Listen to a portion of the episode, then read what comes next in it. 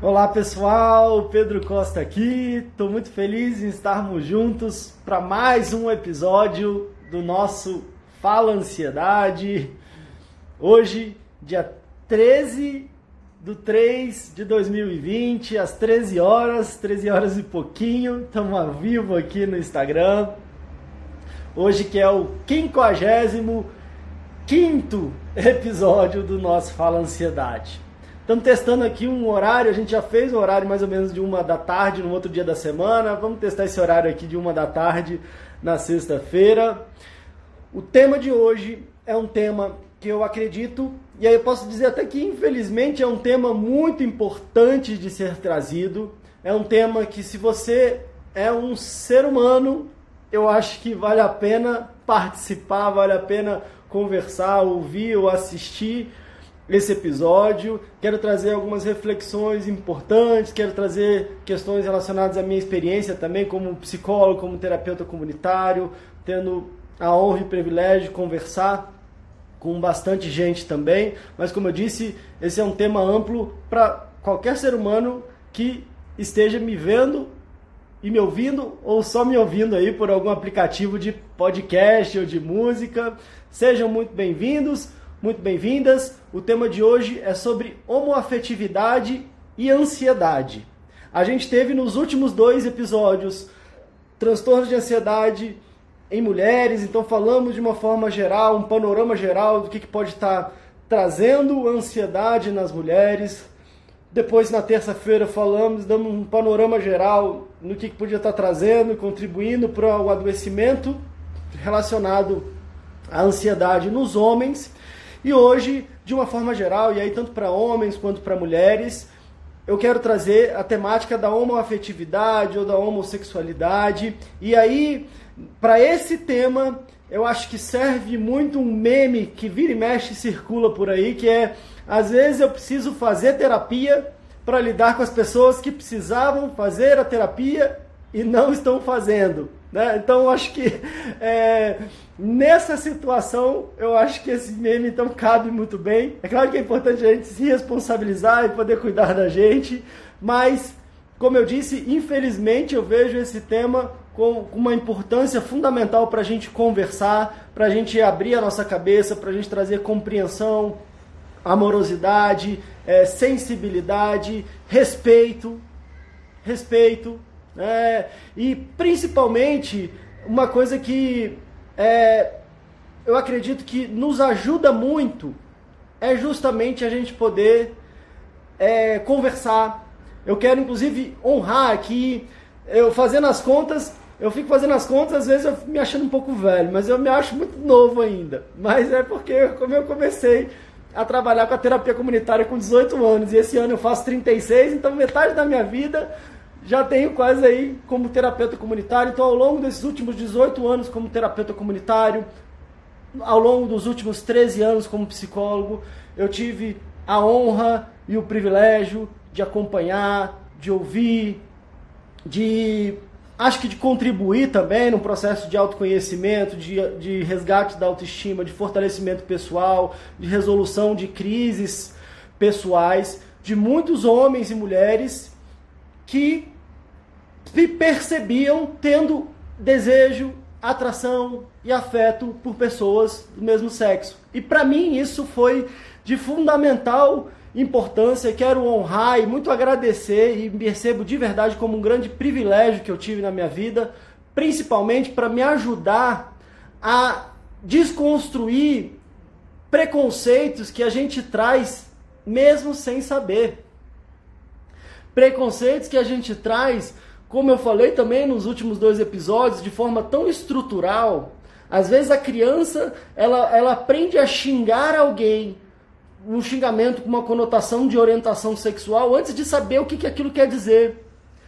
Então é como se a gente trouxesse um preconceito de uma forma tão é, in incipiente na nossa vida que a gente reproduz sem mesmo saber. Às vezes a gente se sente ofendido, ou quando quer ofender alguém, a gente fala sobre a questão, questões relacionadas à, à sexualidade, à afetividade, mesmo sem antes nem ter noção do que, aquilo, do, do, do que, que é aquilo. E aí, ao perceber, a gente vai reproduzindo e vai trazendo algo que às vezes pode ser no nível de um desejo de ofender, pode ser no nível de um algo de, de um bullying, ou às vezes algo até num nível que pra gente pode ser uma, é uma brincadeira. Eu tô ali, tô sacaneando, tô brincando, mas que infelizmente é uma questão que ainda hoje traz muitas dores, muitos sofrimentos. Então, eu acho que é algo muito importante da gente se falar. Matheus está perguntando aqui, o tema de hoje é homoafetividade e ansiedade. Quero falar sobre alguns fatores sociais, familiares e pessoais que podem estar contribuindo para pessoas que se percebem atraídas, desejando, se relacionando com pessoas do mesmo sexo, infelizmente enfrentam e às vezes podem estar é, é, aumentando o nível de ansiedade, chegando a um ponto de adoecimento emocional relacionado à ansiedade por toda uma questão de fatores aí, como eu falei, sociais, familiares, pessoais também. É, eu quero dar um oi geral aqui para o pessoal, né? Muita gente entrando, acenando aqui.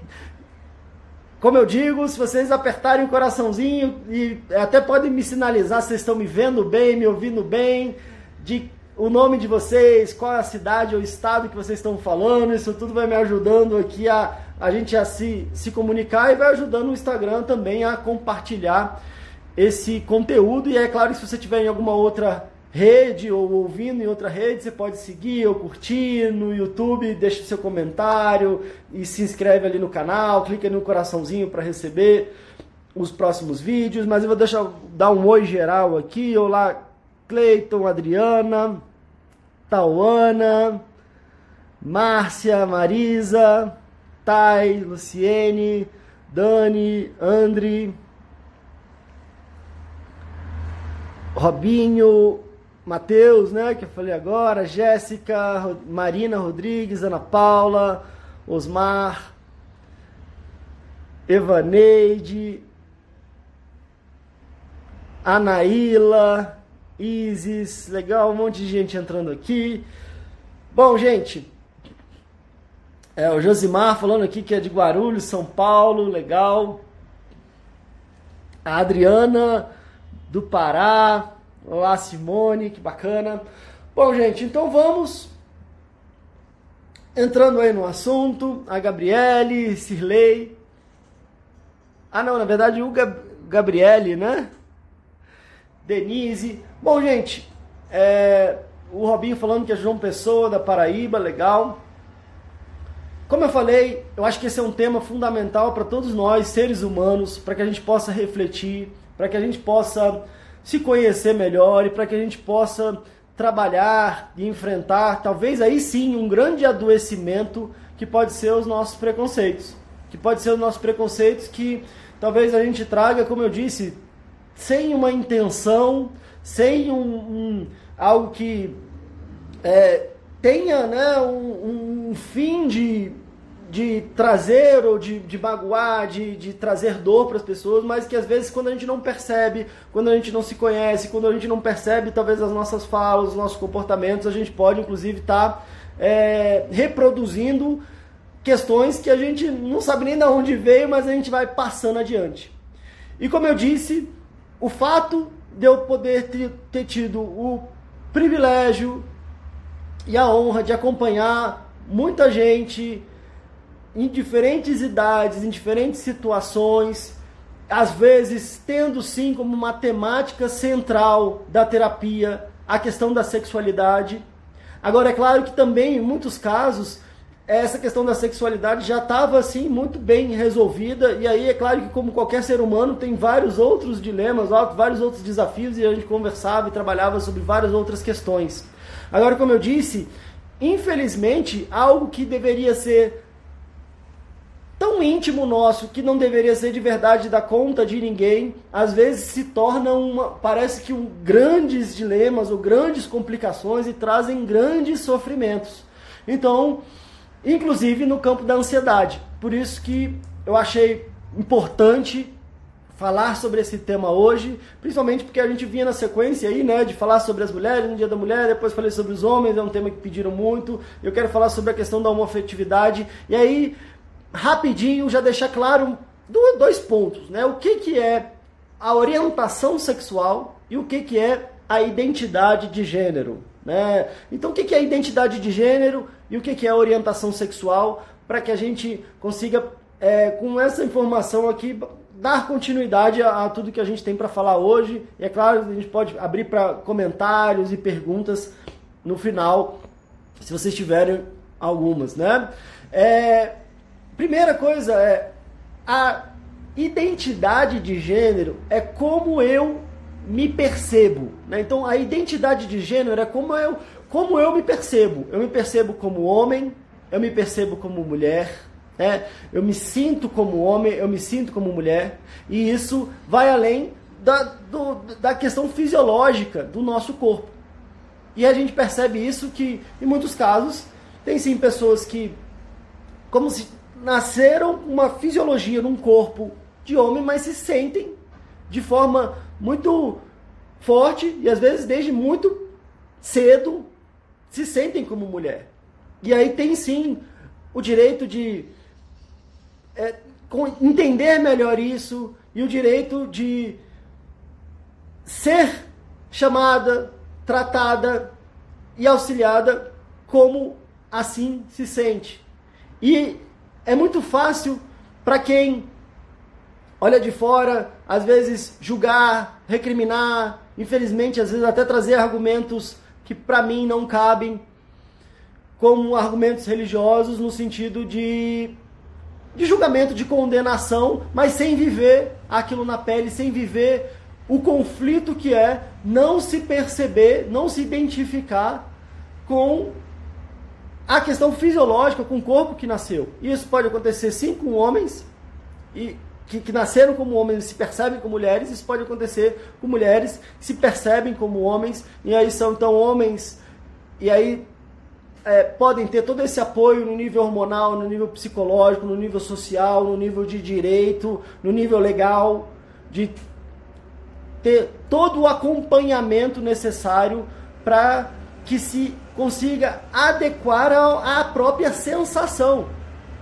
E sinceramente, Sinceramente aqui, eu acho que esse tema é algo importante de ser trazido como um tema educativo, inclusive. Como eu disse, esse é um assunto que ele é muito íntimo e ele é muito particular e ele cabe a decisão a quem está sentindo e a quem está vivendo. E sinceramente não ninguém mais. Né? Mas infelizmente no meio social e no meio familiar e aí às vezes por consequência no meio pessoal e íntimo, isso às vezes se torna grandes dificuldades, grandes conflitos, grandes sofrimentos. Pessoas às vezes num nível grande de adoecimento, justamente por conta dessas situações complexas que às vezes estão em volta disso, índices muito altos de, de suicídio, índices muito altos de agressões físicas, verbais, de violência física, verbal, de assassinatos. Então, é um tema, como eu disse, que, a meu ver, e eu gostaria muito de não precisar de trazê-lo, mas infelizmente no mundo que a gente vive, ainda nesse tempo que a gente vive em 2020, infelizmente é algo que é, a meu ver, muito importante de ser tratado. E para todos nós seres humanos, como eu disse. Agora, então, como eu estou dizendo, uma coisa é a identidade de gênero. Então, é como é que eu me percebo. Se eu me percebo homem, se eu me percebo mulher. E a outra coisa, e aí talvez tenha mais inclusive a ver com o nosso tema, é a orientação sexual.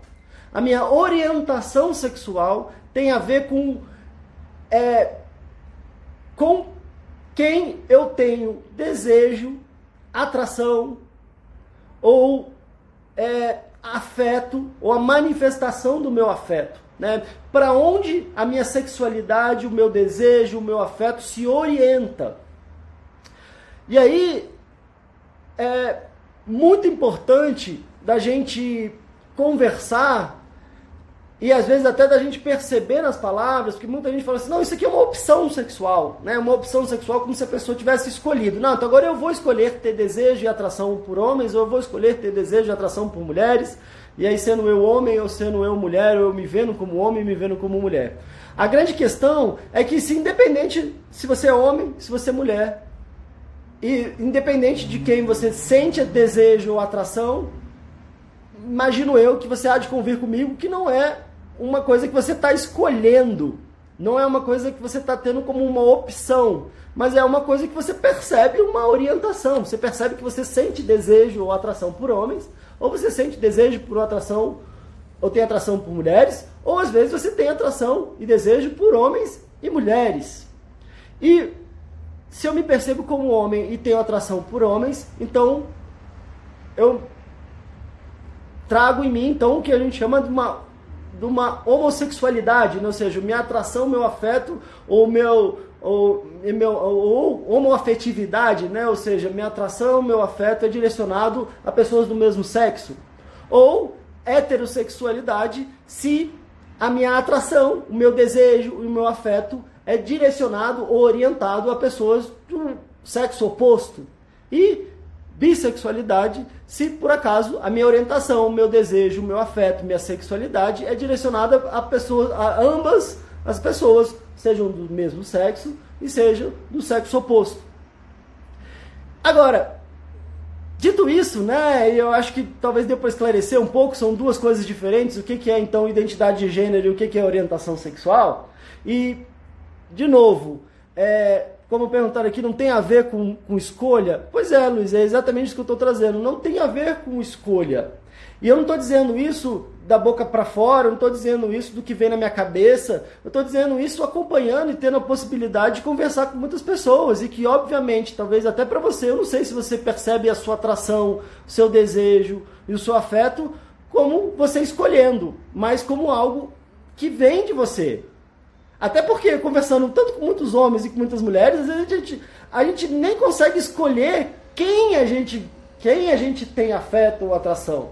Às vezes eu estou apaixonado ou apaixonada por uma pessoa que às vezes eu nem queria estar apaixonado. E, e, e, isso até independe da questão do gênero, se é homem ou se é mulher. Às vezes da pessoa, sei lá, que de repente é comprometida, ou às vezes tem um outro relacionamento, ou às vezes não é correspondido, mas eu naturalmente tenho aquela atração. E às vezes isso começa, inclusive, muito, muito cedo. Às vezes ali na adolescência, na pré-adolescência, quando a gente vai descobrindo, às vezes, os nossos desejos e a gente vai sentindo atração. E aí, talvez esse que seja um ponto importante da gente trazer, justamente porque, como eu disse, e a meu ver, esse seria um tema que é tão particular de cada um e que deveria ser tão particular de cada um que é, eu, eu, desejo muito ver, eu espero que minhas filhas vejam e vivam, ou, os meus netos, minhas netas vivam no mundo, que isso não seja mais um tema de discussão de outras pessoas além das próprias pessoas. Aonde eu não, não seja julgado, onde eu não tenha medo de manifestar o meu afeto, minha amorosidade, por conta do que eu sinto. Mas como eu disse, infelizmente esse é sim um tema importante ser conversado. E aí vamos entrar assim na, na temática da ansiedade. E às vezes da temática da ansiedade num contexto familiar. Às vezes na temática da ansiedade num contexto mais amplo, num contexto social.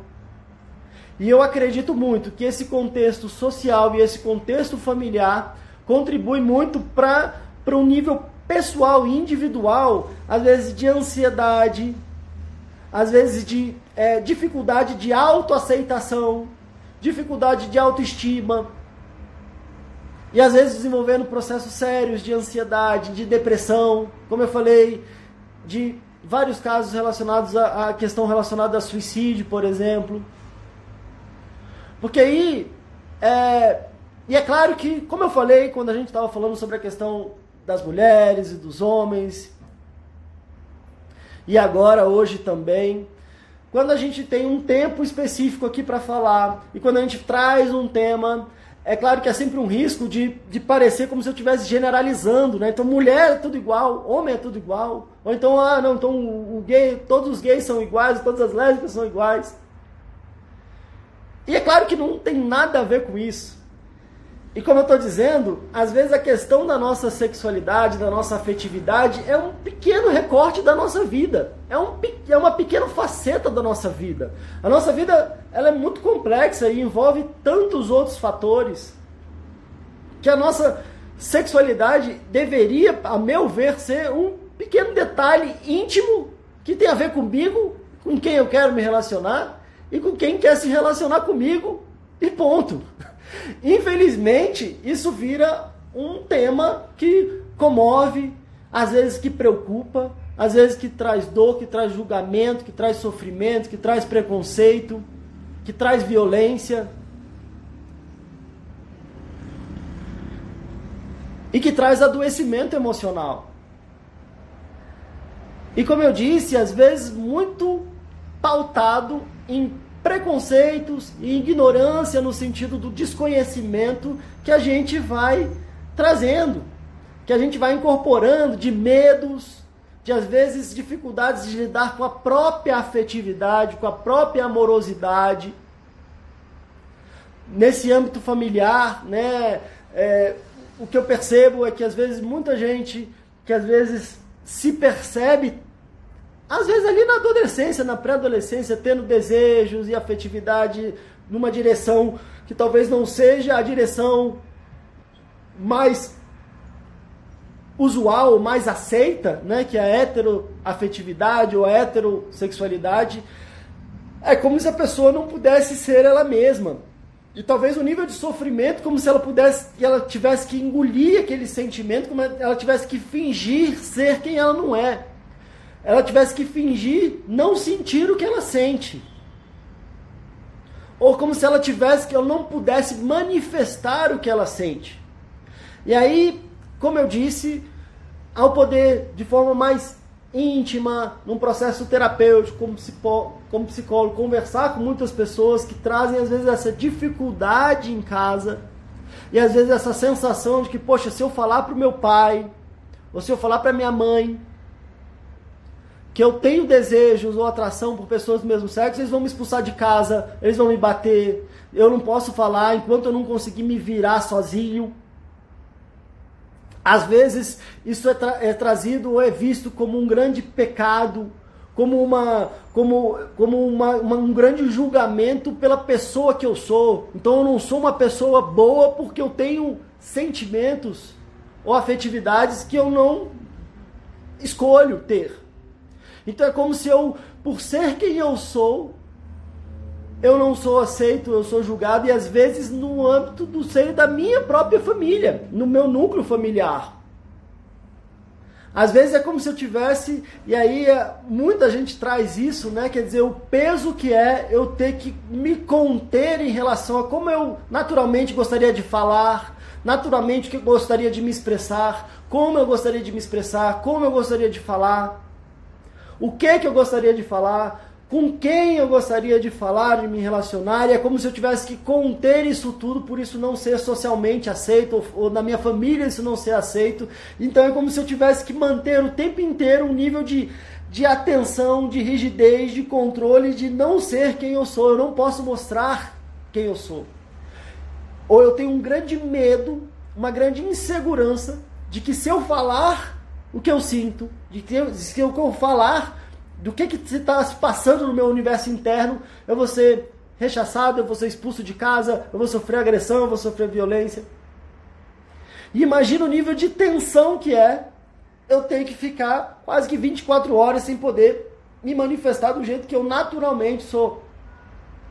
E aí é óbvio que esse nível de insegurança, esse nível de é, quase que o um nível de controle pessoal, de rigidez, de às vezes ter que agir e, e, e me comportar de forma oposta àquela que eu naturalmente me sinto, e o quanto que isso traz de, de tensão, de insegurança, como eu falei, de medo.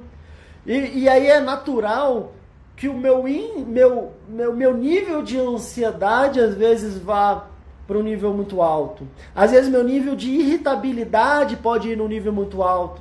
O nível de sensação de que está todo mundo me olhando, está todo mundo me julgando, está todo mundo me vendo como alguém ou, uma pessoa que é errada, uma pessoa que é é, enfim, que é uma pessoa que, é, que vive em pecado, uma pessoa que vive é, do jeito que, que não é normal, como se fosse anormal tudo isso que eu sinto. E aí, como eu disse, quando a gente tem a oportunidade de verdade transpor esse preconceito estrutural que a gente fala e que a gente repete, às vezes antes da gente entender o que, que é, e a gente de verdade pode se conectar com um ser humano que está ali, trazendo todos esses desafios e essas dificuldades, sinceramente, a sensação que me traz é que não, isso não é justo. Isso não pode ser justo.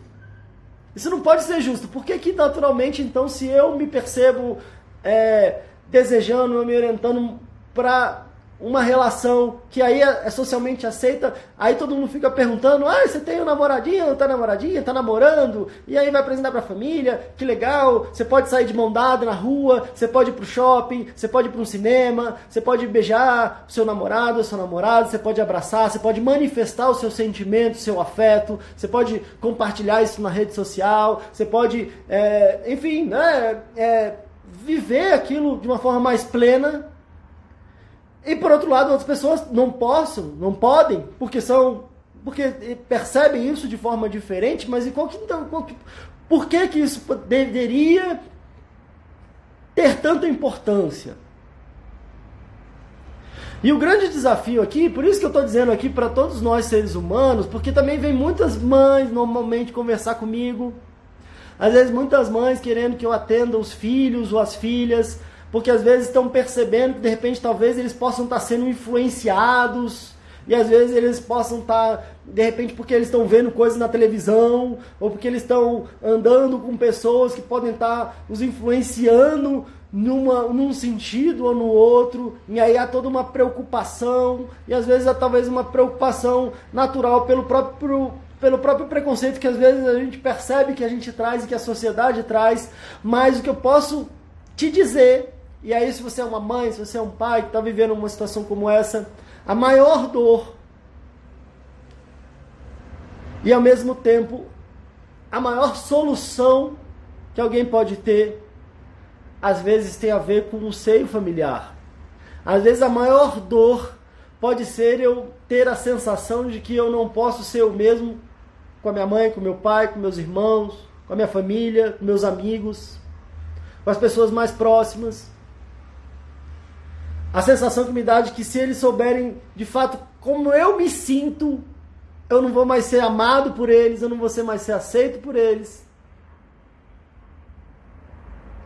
E ao mesmo tempo, talvez o que possa me trazer mais força é perceber que a minha mãe, que meu pai, que meus irmãos, que meus amigos vão continuar me amando da mesma forma e, poxa, naturalmente me aceitando da mesma forma e me percebendo um ser humano com muito mais questões, com muito mais qualidades potenciais do que a minha orientação sexual e que isso não seja um ponto central da minha relação com o mundo, porque não é. E como eu disse, às vezes esses nossos medos, esses nossos preconceitos, às vezes a nossa dificuldade de lidar com a nossa própria sexualidade faz com que a gente, às vezes, traga essa carga né, de preconceito, seja para os nossos familiares, para os nossos amigos, para as pessoas próximas, às vezes para os colegas de trabalho. Às vezes, quantas questões acontecem no ambiente de trabalho também, no nível de julgamento, no nível de pressão, no nível de é, dessa, dessa sensação de não poder me expressar, de não poder é, me manifestar como eu gostaria de me manifestar, ou como se eu tivesse que esconder uma parcela da minha vida. E aí, esse é um ponto importante também de dizer. Eu acho que todos nós, todos nós seres humanos, temos todo o direito à nossa privacidade. Então, eu tendo direito à minha privacidade, cabe a mim, e não a mais ninguém, refletir sobre o que, que eu quero compartilhar com as outras pessoas e aquilo que eu não quero compartilhar em relação aos meus sentimentos, minhas emoções, meus relacionamentos, meus desejos, aquilo que eu faço na minha intimidade, eu tenho todo o direito à minha privacidade em relação a isso. E que ela deve ser totalmente respeitada. É, o que, que eu faço, o que, que eu deixo de fazer, em comum acordo, um consentimento com outra pessoa, cabe a mim e a ela, e ponto. Agora, uma outra coisa é eu ter a sensação de como se eu tivesse que guardar um grande segredo a sete chaves e que se alguém descobrir esse meu grande segredo, o meu mundo se desmorona. Porque se por um lado eu tenho todo o direito, a minha privacidade, o que eu quero compartilhar ou não quero compartilhar de questões íntimas, de sentimentos, de desejos, de emoções, de, de relações. Por outro lado, eu ter a sensação de que eu tenho, que eu sou obrigado a guardar, a esconder, a não mostrar e a guardar de, é, é, por, dentro, trancado de sete chaves, porque se alguém descobrir, ou se alguém próximo, ou alguém me ama descobrir, como eu falei, a minha vida pode desmoronar. Isso às vezes pode ser um peso muito difícil de carregar, um peso emocional muito difícil de carregar e que de fato pode estar me adoecendo. Me adoecendo emocionalmente, às vezes fisicamente, às vezes um adoecimento relacionado à ansiedade, no sentido de como eu falei, às vezes de uma agonia, de um medo, de uma insegurança como eu disse, no sentido de às vezes eu ter que me, ficar me vigiando o tempo inteiro e às vezes é o quanto de energia que isso me, me demanda. E aí é, a, o nível de tensão que eu tenho que trazer para mim, de como eu me comporto, de como eu falo, de tudo, tenho, de como é que minha voz soa. Às vezes me trazendo uma exaustão num nível pesado, às vezes desenvolvendo um processo de depressão. E como eu disse, às vezes me percebendo sem saída na vida, sem saída na vida, porque é como se eu nunca pudesse então amar ninguém, ou como se eu nunca fosse amado, ou como se eu nunca fosse poderia ser aceito do jeito que eu sou. E às vezes, infelizmente, chegando a tomar atitudes mais drásticas em relação a isso, em relação à minha própria integridade, minha própria vida.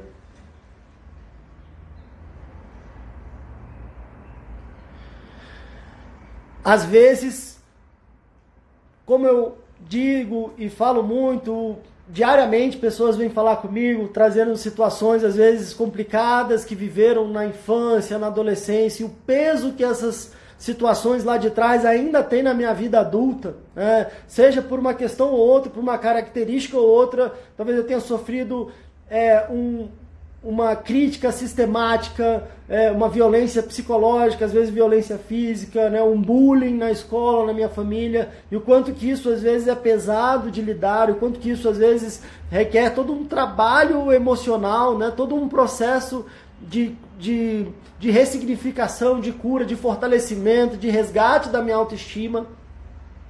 E quando a gente fala nessa questão da nossa afetividade, da nossa sexualidade, quanto, né? E às vezes vocês podem até talvez recorrer à memória de vocês, como é que era na escola, e se isso não acontecia com vocês, isso acontecia com um colega, com uma colega na sala.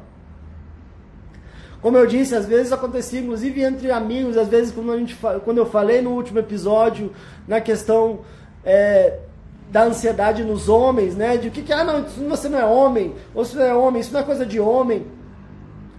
Confundindo até o que eu falei de, de o que, que é orientação que, que é identidade de gênero e o que é orientação sexual, que são duas coisas diferentes.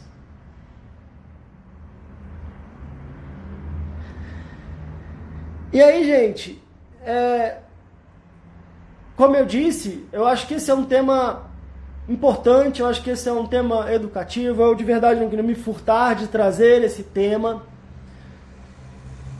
Até porque às vezes a gente vive diferentes momentos né, de aceitação, de acolhimento, de compreensão, de julgamento, de crítica, de condenação,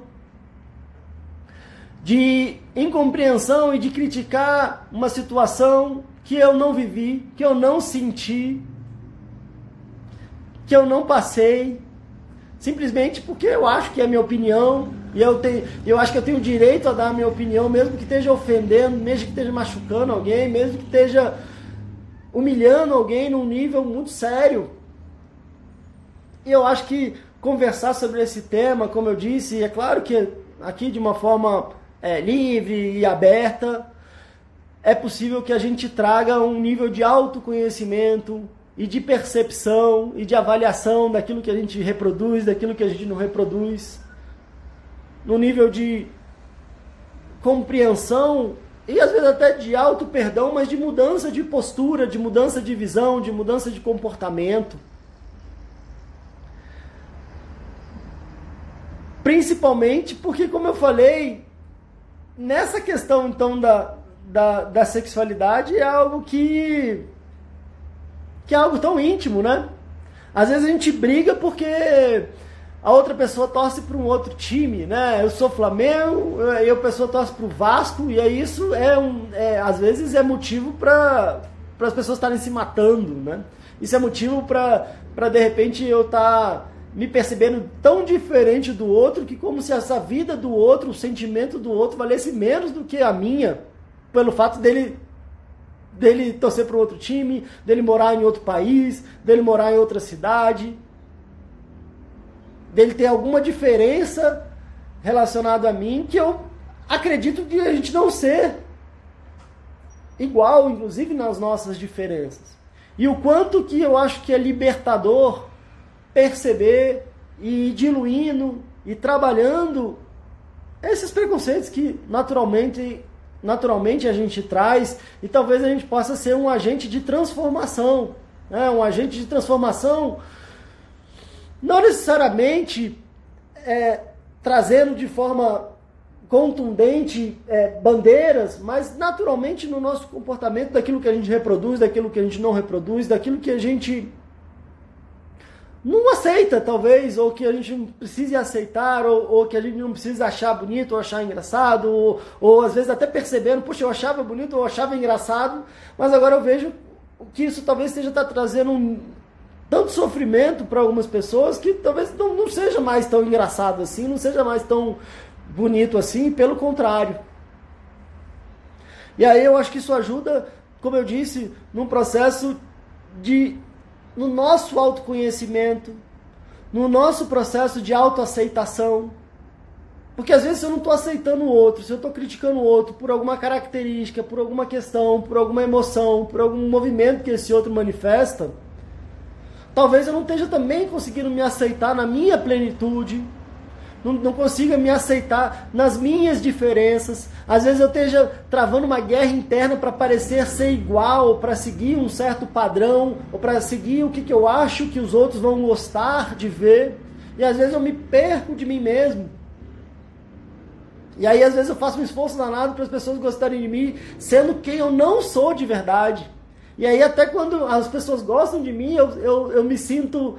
É, eu não consigo absorver esse, esse, esse sentimento porque eu falo, mas não estão gostando de mim, estão gostando da, do que eu criei em volta.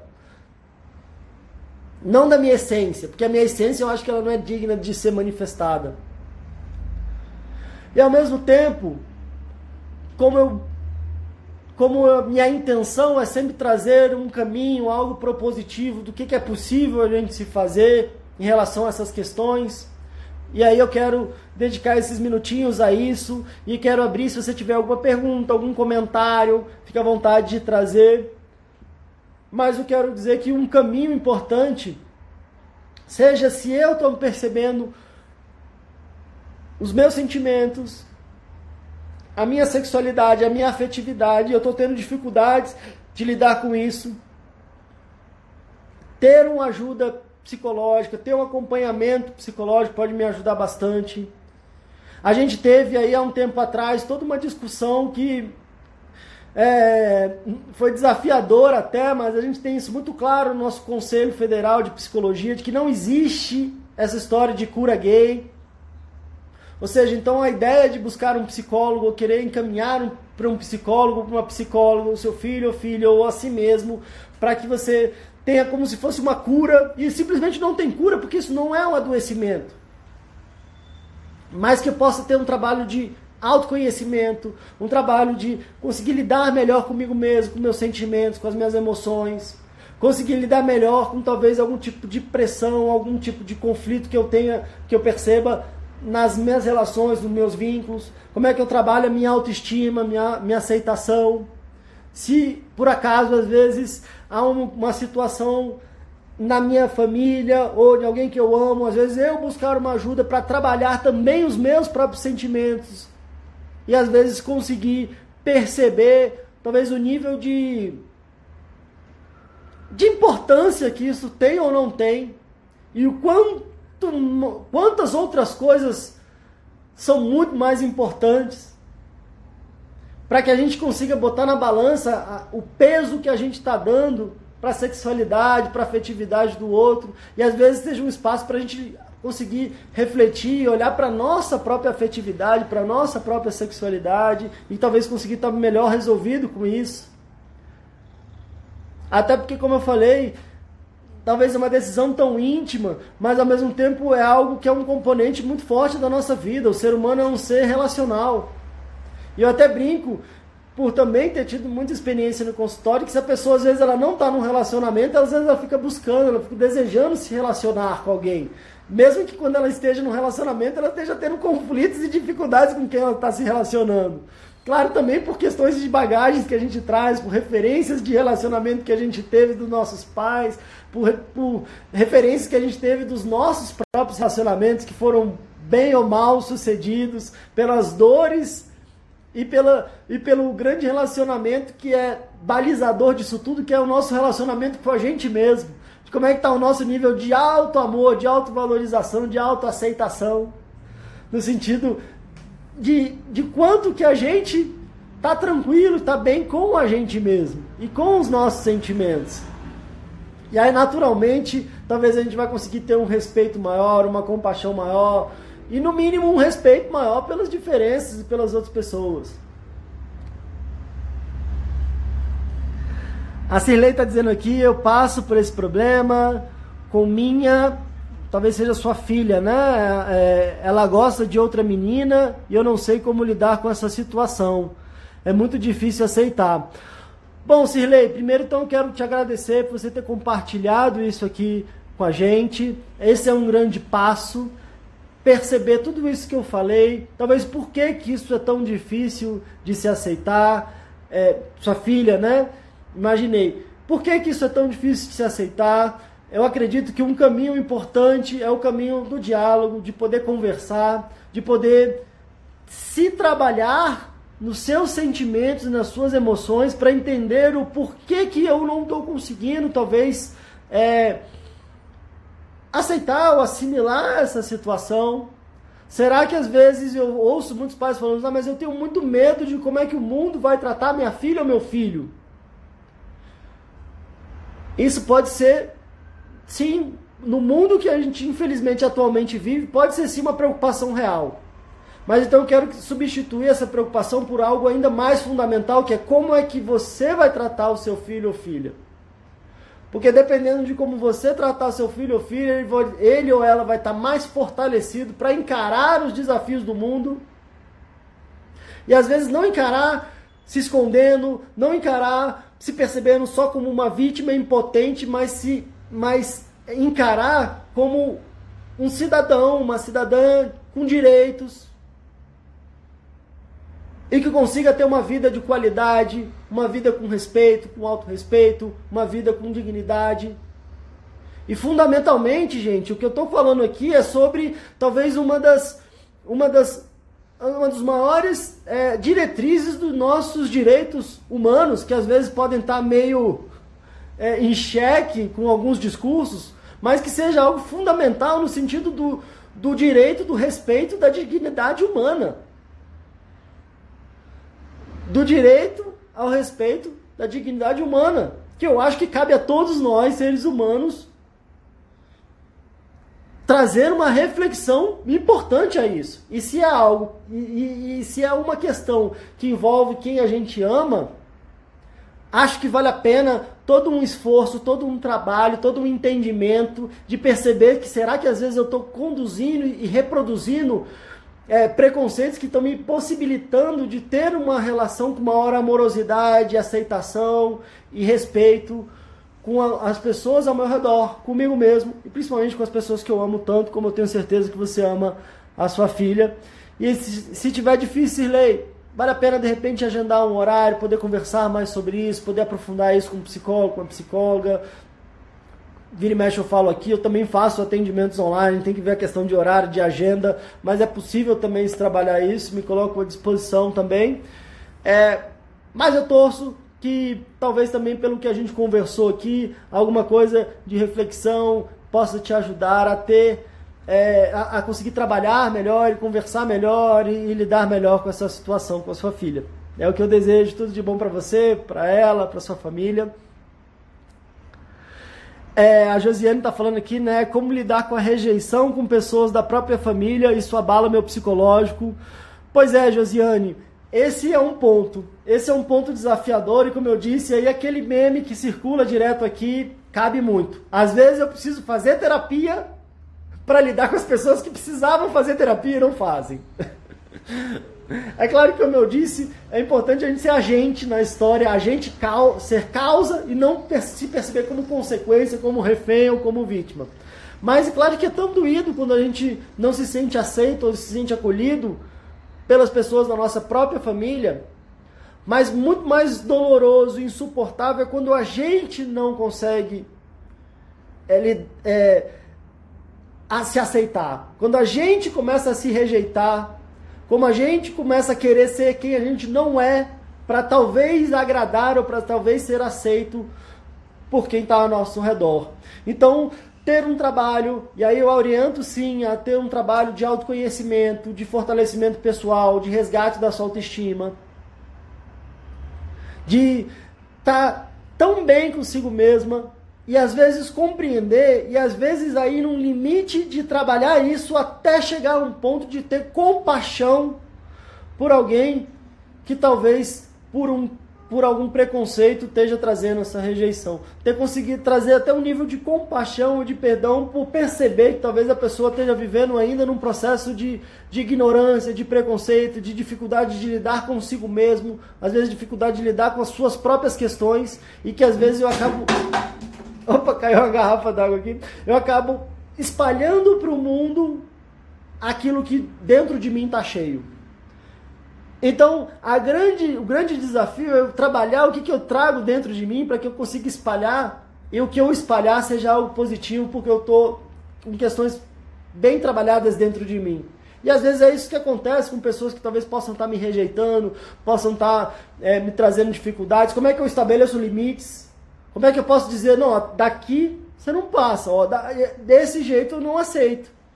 E aí eu posso, às vezes, talvez tenha que me afastar de alguma forma, ou às vezes eu tenho que me trabalhar e me fortalecer no ponto de que aquilo é, não me abale tanto, ou que eu tenha convicção em relação a mim mesmo, meus sentimentos, minhas emoções.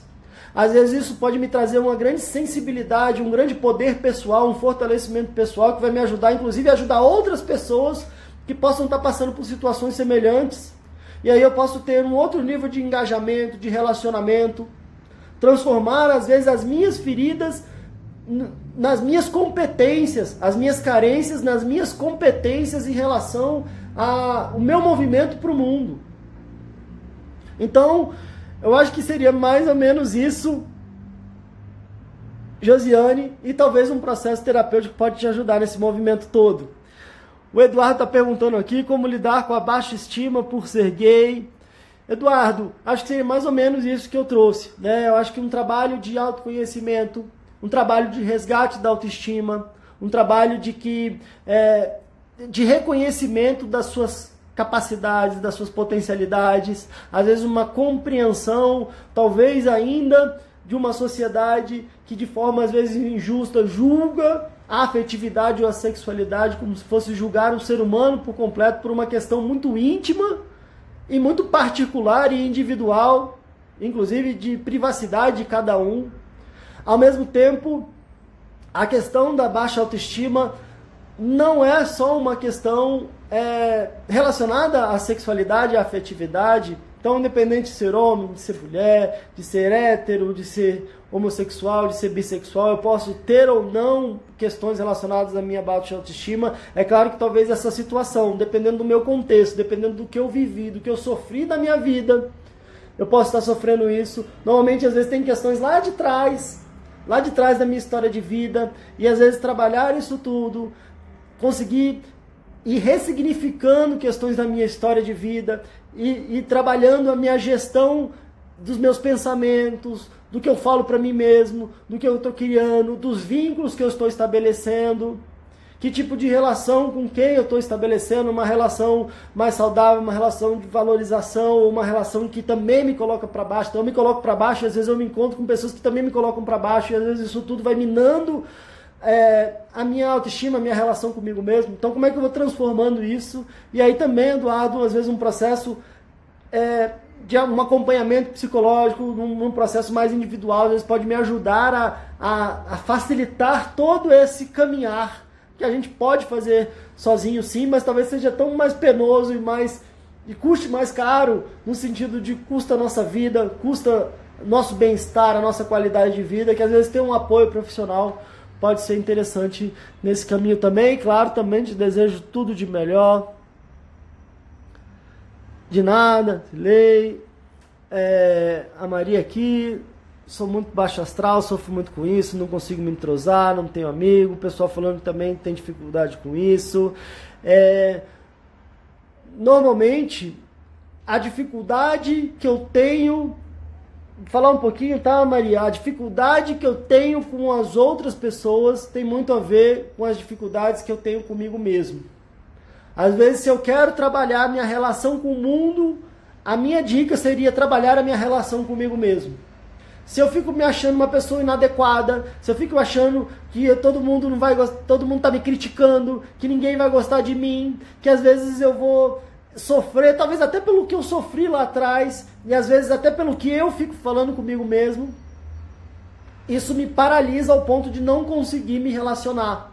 Então, enquanto eu não vou trabalhando as meus sentimentos, os meus sentimentos, as minhas emoções, a minha relação comigo mesmo, a minha autoestima, como eu estava falando aqui com o Eduardo, às vezes é difícil que a gente consiga trabalhar a nossa relação com o mundo. É claro que a gente pode fazer isso até de forma conjunta. Eu vou me entendendo melhor, eu vou conseguindo me amar, me cuidar melhor, e aí eu vou dando passinhos também em relação a encontrar novas pessoas. Às vezes eu tive experiências tão ruins com pessoas que eu acho que todo mundo vai me tratar como me trataram mal anteriormente. E às vezes sem perceber que hoje em dia eu sou uma outra pessoa, tenho outros recursos e eu estou encontrando novas pessoas. E eu posso encontrar pessoas às vezes que gostam de, das mesmas coisas que eu, então às vezes eu vou encontrar, às vezes buscar uma atividade, um exercício é, em grupo, ou que outras pessoas estão fazendo também, e aí a gente já tem uma afinidade de, de gostos, e aí a gente pode é, aos poucos ir percebendo que talvez as pessoas também são diferentes das que talvez as que eu tive experiências negativas lá atrás. Mas eu acho muito difícil é, isso acontecer se eu não trabalhar a minha relação comigo mesmo. Se eu fico me criticando o tempo inteiro, a pessoa pode olhar para mim e tá me admirando e eu vou achar que ela está me criticando. A pessoa pode estar tá me amando e eu vou achar que ela está me condenando. Eu posso às vezes ter um filtro tão forte que ele só absorve aquilo que eu trago para mim mesmo e bloqueio aquilo que eu não trago para mim mesmo. Isso é algo desafiador. Isso é algo desafiador porque às vezes a gente pode ter tá sofrendo sim com pessoas complicadas, mas às vezes a gente pode estar tá tendo também um monte de, de gente, de situação que a gente está bloqueando, que a gente não está percebendo pela dificuldade que a gente mesmo traz com a gente mesmo, claro, às vezes natural pelas experiências que a gente teve lá atrás, mas que são sempre possíveis de serem transformadas e ressignificadas. Bom, gente, realmente chegamos aqui o nosso tempo. Agradeço a presença de vocês aqui no nosso horário de almoço. A Eugenia falou, né? Eu só absorvo negativo. Então, é possível trabalhar isso. Acredito que é possível trabalhar isso. Um último comentário aqui, pergunta, a Erika falou, Oi, boa tarde, o que mais me afeta nas crises é quando começa a faltar ar, batimentos e batimentos acelerados, tem alguma dica para ajudar a controlar isso? Oi, Erika, tem sim dois caminhos importantes, dois caminhos importantes de seguir. Quando você percebe que está vendo isso, essa falta de ar e o coração acelerado, é todo um mecanismo que está internamente relacionado há uma, um movimento que é muito natural, que é preparar o nosso organismo para fugir ou para lutar. Mas se antes, na nossa vida, eu precisava de fugir ou de lutar, e aí o meu, esse mecanismo era muito útil, Hoje em dia, só pela minha ansiedade, meu coração acelera, meu coração me dá uma sensação de falta de ar, porque às vezes eu fico hiperventilando, né? Ou senão eu tô tão tenso, travado, que eu fico. Minha respiração fica curta e aí dá essa sensação de falta de ar. Então, dois caminhos importantes. Às vezes nessa hora eu buscar respirar fundo, eu buscar relaxar. Eu tenho no YouTube é, um, um, episódio que só foi passando dicas do que fazer com, na hora da crise de ansiedade. Então você pode ou buscar aqui no meu YouTube, ou você pode, se você está no meu Instagram, é só apertar naquele link, é, Linktree que tem ali embaixo do meu perfil, aí vai ver no meu canal do YouTube, busca lá, eu passo algumas dicas do que fazer na hora da crise de ansiedade, mas tão ou mais importante é perceber que se você está tendo isso, é um sinal de que é importante você trabalhar os seus sentimentos e as suas emoções, porque se você está tendo isso, talvez já tenha chegado no nível de adoecimento emocional e é importante tratar e trabalhar as causas. Se eu fico só querendo remediar o sintoma na hora que a crise vem, eu tenho um alívio, mas eu não, não consigo trabalhar um processo de autocura se eu não trabalho as causas. Que às vezes tem a ver com questões familiares, história de vida, questões lá de trás da minha vida. E é isso que eu queria, inclusive, fechar com um jargão que quando eu lembro, eu gosto de repetir, que é se a gente trata os sintomas, que é isso, né? Falta de, ah, o que, que eu estou sentindo? Se eu trato os sintomas, eu tenho um alívio. Se eu trato as causas, eu me curo.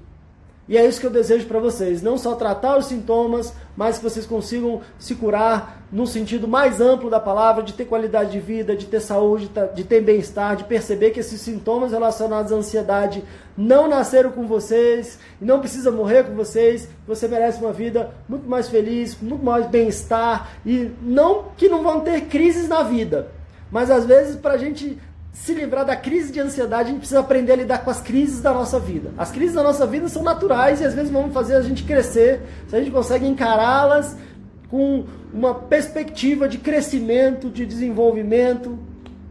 E é isso tudo que eu desejo para vocês. Contem comigo, continuem seguindo o conteúdo. Tudo de melhor para vocês. Agora eu realmente preciso encerrar aqui, porque senão o Instagram vem, corta de uma vez a nossa live. Já estamos praticamente a uma hora aqui. Tudo de melhor para vocês. Bom resto de sexta-feira. Bom final de semana. Eu ainda não sei qual vai ser o próximo episódio, então fica ligado aqui no meu Instagram, é Pedro Costa Underline Fala Ansiedade, é por aqui que eu divulgo os horários, é por aqui que eu faço as enquetes. A gente tem no mínimo duas lives por semana, tem post todo dia, vale a pena se conectar. Se você tem alguém que está sofrendo por essas situações, vale a pena também trazê-los para cá. Tudo de melhor para vocês e até a próxima.